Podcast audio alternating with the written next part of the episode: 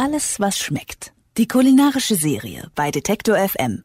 Mit Majori Straub vom Foodblog Karai. Authentisch indisch kochen. Ich blogge über alles, was schmeckt, weil ich liebe gutes Essen und koche gerne.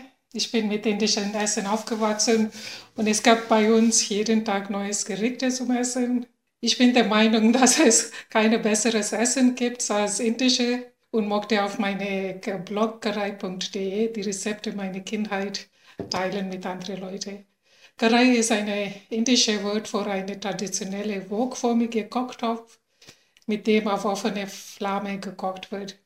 Ich lebe seit vielen Jahren in Deutschland und habe das Gefühl, dass es hier nur wenige indische Restaurants gibt, die echtes, authentisches indisches Essen anbieten oder sehr wenige Rezepte, die online auf Deutsch verfügbar sind.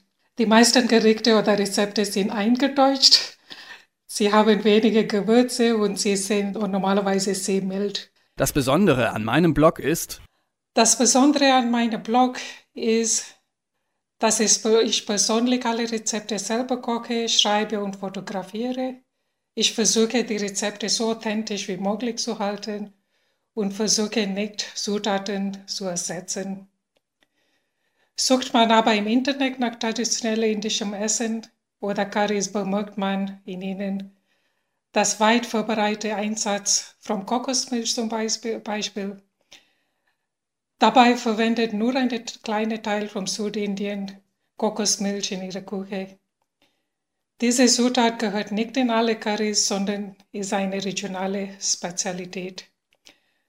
Gleichzeitig finde ich in deutschen Supermärkten neue Ideen, wenn zum Beispiel Rosenkohl in Saison sind, was irgendwie eine deutsch-indische Regionalspezialität wird bei uns und es wird auch schmecken. Ich habe eine Tendenz, viel zu viel zu kochen, aber bei mir landet kaum Essen im Mülleimer. Ich versuche Essensreste einzufrieren, wenn es möglich ist, oder sie am nächsten Tag in ein neues Gericht zu verwandeln. Es ist für manche schwer vorstellbar, aber man kann fast alles Restessen in etwas sehr Leckeres recyceln. Wenn ich zum Beispiel einfaches Reis koche, gebe ich keines Salz dazu. Grund ist, dass ich, ich so übrig gebliebene Reis weiter verwenden kann.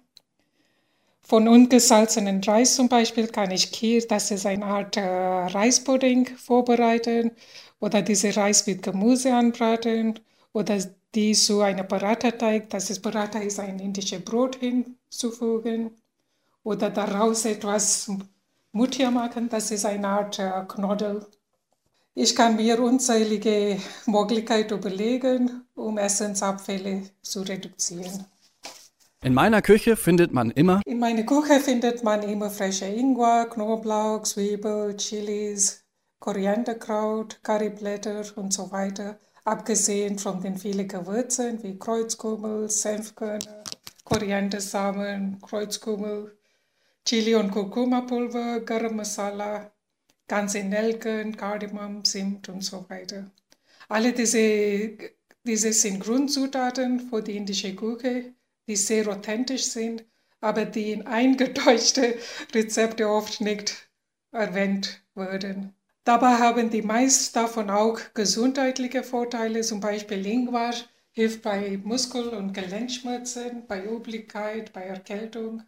Kardamom ist eine Stimmungsaufheller und beruhigt auch gestresste Magen. Kurkuma zum Beispiel, das ist auch in Deutschland äh, jetzt verbreitet, ist eine bedeutende Heilpflanze.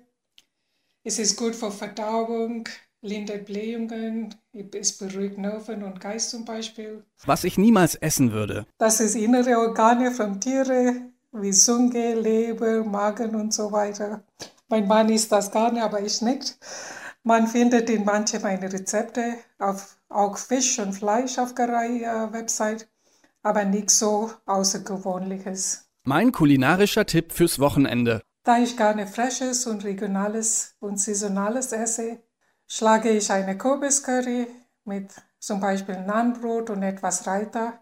Reiter ist eine Joghurtdip mit Gurke vor. Reiter mildert oft Schafe ab und hilft, wenn man nicht mit scharfes Essen umgehen kann. Oder für diejenigen, die gerne ihre Fleisch morgen, etwas Butter Chicken mit Reis und Tomaten-Zwiebelsalat zum Beispiel. Butter Chicken ist Hähnchen eingekocht in eine Buttersahnesoße. Es ist nicht so scharf und etwas, das alle mögen. Es ist auch damit eine super für Einsteiger in indische Küche. Und zum Nachtisch würde ich ein kaltes Chicken vorschlagen. Chicken ist ein einfacher Nachtisch aus Joghurt, Safran, Nüsse und Zucker. Alles, was schmeckt. Die kulinarische Serie bei Detektor FM.